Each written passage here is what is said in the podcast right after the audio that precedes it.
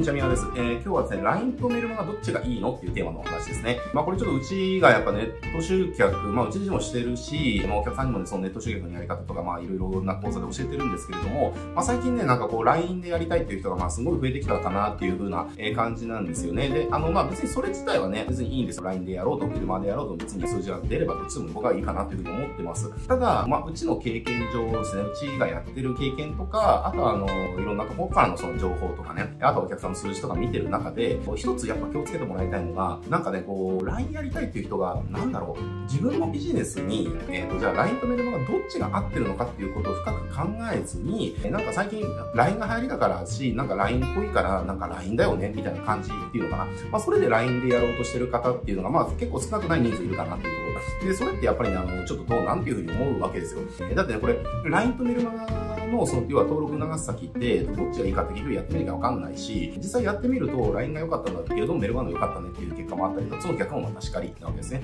なので、自分のビジネスの場合はどっちがいいのかっていうところをちゃんとその精査した上で選んでいかないと、本来得られたはずの結果っていうのは得られなくなっちゃうわけですね。なので、えっ、ー、と、まあ、僕の経験から LINE とメルマガじゃあどっちがいいのっていうところに対して、えー、まあ、こんな場合は LINE だよねって、こんな場合はメルマガだよねっていう、あの、僕の今、これ、ここまでの経験則をね、ちょっと今日はお伝えさせていただこうかなというふうに思います。なので、あの、まあ、ネット集客するときにお客さんを誘導するね、先 LINE とメルマどっちがいいのかなって悩んでる方に、まあ、一つの、まあ、なんでしょうね、あの、基準に、ね、なるんじゃないかなというふうに思いますので、まあ、ぜひね、最後までご覧になってみてください。えー、っとですね、大きく分けて、LINE とメルマガのその分け方っていうのは、買い分けの仕方としては、えっと、僕の感覚だと、B2B か B2C かで、まあ、大きく分かれてくるかなっていうところがあります。で、えっと、2B の場合は、まあ、まだまだ、まだまだっていうか、まあ、おそらく多分ずっとそうなんでしょうけど、まあ、メルマガ一択かなっていうところ。で、まあ、2C の一部に関しては、えー、もう LINE 一択かなっていう感じですね。で、その中間が 2C のその一部じゃないところに関しては、僕もまだよくどっちがいいかっていうのが断言しきれない感じです。で、ちょっとあの、まあ、断言できるところから、えー、お伝えしていくと、まあ、2B がじゃあなんでメルマガなのかっていうと、2B ってまあ、そのもちろん社長っていうところもあるし、担当者っていうところもあるけれども、やっぱり自分のビジネスっていう観点でやるから、あの、登録するときに LINE って結局自分の個人のアカウントじゃないで。個人、要は個人のアカウントで仕事上の何かに登録するっていう行為になっちゃうんですね。そうなってくると、それ自体がやっぱり抵抗ありますよね。会社という人格でやろうとしてるのに、法人という企業という人格でやろうとしてるのに、その中に所属する私という個人での情報を登録するってなってくると、これって抵抗感が生まれるのってイメージつくと思うんですよね。なので、まあ、B2B に関してはもうほぼほぼメール、やっぱりそういったところが大きく作用するからメルマガかなっていうのがあります。で、あとはまあ、ぶっちゃけ、なんでしょうね。まあ、B2B ってそもそもそもあの、販売単価が 2C のものよりも高額なものになってきやす、きがちですよね。取引額っていうのは高額になりがちなので、え、そうなってくると、LINE っていうその気軽な媒体っていうのはちょっと合わなくなってくるっていうケースは多々あるかなというところです。なので、あの、Ruby のマーケで使うんであればメルマガ一択かなっていうところ。で、ただ、えっ、ー、と、2B も CRM の領域ですね。えー、顧客フォローというか、顧客ナチャリングとか、えっ、ー、と、要はそういう顧客のフォローの領域のところは LINE っていうのは全然ハマるので、もう集客とかセールスの部分っていうのはメルマガでやって、で、それ以外の部分、顧客のフォローっていうところは LINE でやるみたいな使い分けをすると 2B の方がいいかなっていうところですね。2C の方の、えっ、と、一部は LINE っていうのは、まあこれじゃあ一部ってどんなものっていうと、なんていうのかな、お手軽なものっていうのかな、お手軽な個人向け商品っていうのかな、の場合は、まあまあ、あの、もう LINE の方が優位性があるかなっていうのは、まあ正直あの、いろんな人の数字見てて思います。例えばですけれども、じゃあ飲食店とかで、じゃあなんかその、お知らせを受け取るのに、じゃあいちいちメールで登録する人が、じゃあ今どれだけ果たしているのってやったら、まあほぼいないですよねっていう話。みんな LINE でね、あの、PT や友達登録して、で、そこからお知らせ受け取る、クーポン受け取るっていうのがね、えもう一般的な、要は、なんでしょうね、習慣になってきちゃってるので、えー、そういうふうなお手軽な 2C 向けの商品っていうのは、あの、もう、なんて言うんでしょう、LINE 一択かなっていうのが、あの、コモディティ化してる商品であったりだとか、あとは消耗品系であったりだとか、やっぱり、まあよく、その、ある物販系のものっていうのかな、とか店舗系のものっていうのは、まあ LINE でいいんじゃないかなというところですね。で、ただそれ以外のところは、まあ正直メルマガも LINE でも、まあどっちでもいいかなっていう感じはしてますね、2C 系のものであれば。で、僕の個人的な感覚で言うと、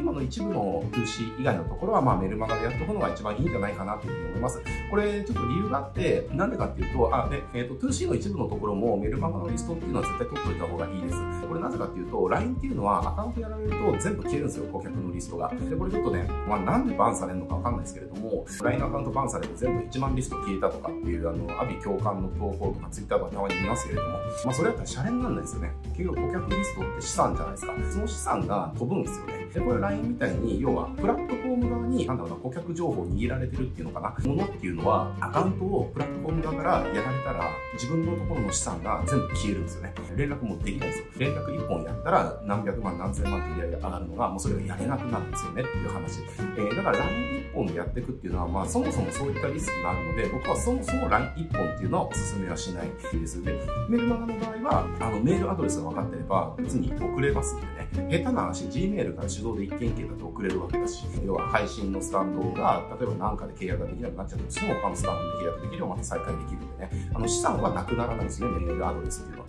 なので、まあそうした意味でも、まあ、資産保全っていうのかな、あのリスクヘッジっていうのかな、えー、っていう意味でも、メールアドレスのリストっていうのは、どんなビジネスでも保有しといた方が絶対にいいと思います。だから、あの、一部のね、その通信向けのやつで LINE をメインにやったとしても、例えば上位顧客とか、とか、例えば何か購入してくれた人は、要はメールでね、発送案内とかするから、メールアドレス入力してもらって、メールアドレスをちゃんと取得できるようにしとく。で、その時にちゃんとプライバシーポリシーに、このメールアドレスはその反則とかに使わせてもらいますよってプライバシーポリシーちゃんと書いて使えるようにしとくってね。えー、まあそういうふうにやっとくと、その LINE のアカウントやられたとしても、ビジネス死なないんでいいかなっていうところ。なので、あの、何でもかんでもやっぱり LINE、LINE、LINE っていうのも僕はちょっと違うかなと思うし、あとは海外のマーケティングのその統計情報とかでも、やっぱりメールの方が、なんて言うんでしょうね、最終的な売上の転換率っていうのは高いっていうね、統計情報も出てたりするので、えまあただね、これは結局売ってる誰に何を売るかっていう、その購買の単価とかっていうところでもやっぱり変わってくるので、一概にね、そういうの統計情報が全部正しいっていうわけではないですけれども、まあただね、一つ確実に言えることは、LINE 一本でやってるっていうのは、そのアカウントリスクっていうのは常に抱えなきゃいけないし、やられた時に全部資産死ぬよっていうところですね。えまあそのリスクを許容できるんだったら LINE 一本でやればいいけれども、えまあ僕は経営者としてそれはちょっと、あの、あまりにもリスキーだなっていう。だって自分のところの資産が自分のコントロール下に置かれないわけですよ。相手のさじ加減一つでその資産全部吹っ飛ばされるって、こんなリスクないですね、経営する上で。だからその自分の資産をやっぱり自分のコントロール下に置いた方がいいし、置かなきゃいけないし、えー、ってなってきた時に、そもそもリスクを LINE だけに依存するっていうのはナンセンスだよねっていう、もうリスク以外のものではないよねっていう感じですね。えー、まあそんな感じで、あの、まあ、流行ってるから LINE みたいな感じで、あの、そういうノリでね、やらない方がいいかなっていうふうに思います。まあただね、一部のその領域では、例えばメルマガだとこうだけれども、LINE だとこうなったみたいな感じのころもあったりするので、一応に LINE がダメっていうわけじゃないんですけれども、ただ LINE でやる場合もちゃんとメルマガのリストに誘導するので、ちゃんと資産保全できるようにしとくっていうところは、まあ必須っていうのかな、やっとくべきだったなというふうに思います。はい、じゃあ今日のね、これで終わっていきたいと思いますけれども、このチャンネルこうしたネットマーケティングの、えっ、と、小話みだよね、たくさんしておりますので、興味のある方はチャンネル登録してね、他のものをチェックしてみてください。はい、じゃあ今日これで終わります。ご視聴ありがとうございます。